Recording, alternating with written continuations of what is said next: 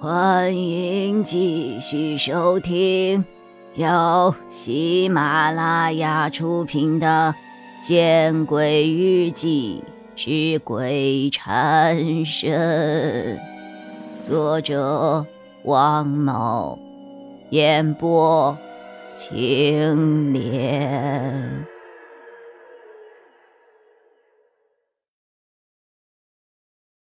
夏寒闻言。有些茫然的摇了摇头。嗯，我觉得袁老师有些言过其实了。周师傅是个很好的人，很热心，几乎什么事儿都不让我去做。看吧，还是个怪咖。明明你是去兼职的，却不让你干活，不是怪咖，那又是什么？高月亮瘪了瘪嘴。月亮。你这个逻辑真怪，让你干活儿也是怪咖，不让你干活儿也是怪咖。我看你才是怪咖呢！呵呵呵呵。我们说笑间便来到了一食堂，周曼似乎刚刚忙完，坐在一个餐桌旁擦着汗水。嘿，高月亮走了过去，他也坐在了周曼身旁。下班了。哎呀，没呢。等到六点半，大部分学生吃完了，我负责擦桌子。累吧？跟我一样。高月亮似乎找到了可以倾诉的命运相同的对象，他很是激动。周曼却诧异的看了高月亮一眼。累是很累，不过，值了，值了。我和夏寒眼前一亮，随即我又问：“有什么线索了？”啊？哦，那倒还没有。周曼闻言一愣，随即摇了摇头。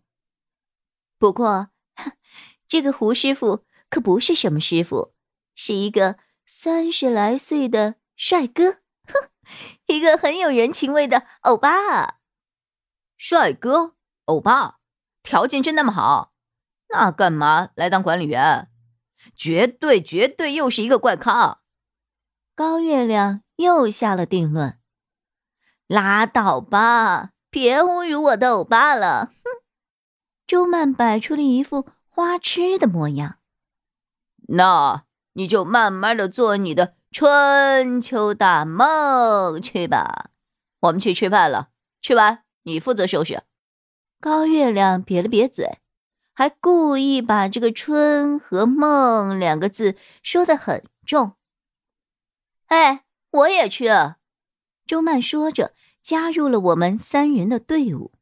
我们三个人挨个掏了钱，而周曼则是掏出了一张饭票，递给了厨师，随即换来了一份颇为丰富的两荤一素。见我们露出诧异的表情，他十分的得意。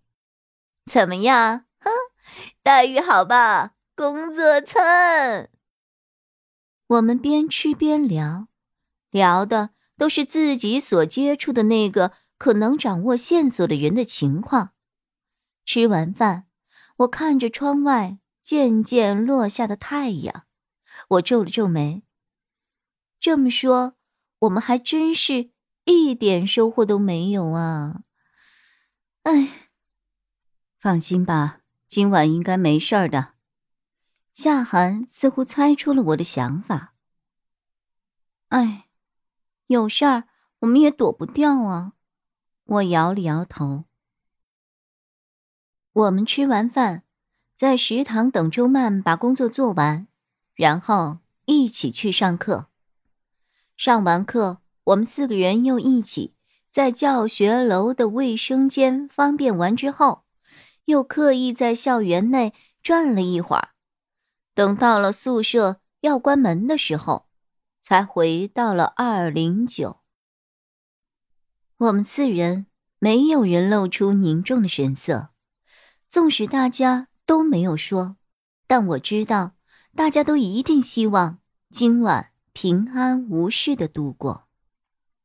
如果害怕，晚上都把被子蒙着头，戴着耳机听歌睡。熬过今晚，相信蓉蓉的表哥会有更好的办法的。夏寒似乎成了我们四个人之中的主心骨，虽然他来历不明，但是他懂的东西很多，我们都愿意相信他。高月亮还是和我挤在了一起睡。熄灯之后，我们各自戴了耳机，在手机上放着自己喜欢的音乐，很快就睡着了。这一晚若是这样平安的过去，那该多好呀！魏蓉蓉，魏蓉蓉。朦胧间，我似乎听到有人在叫我。啊！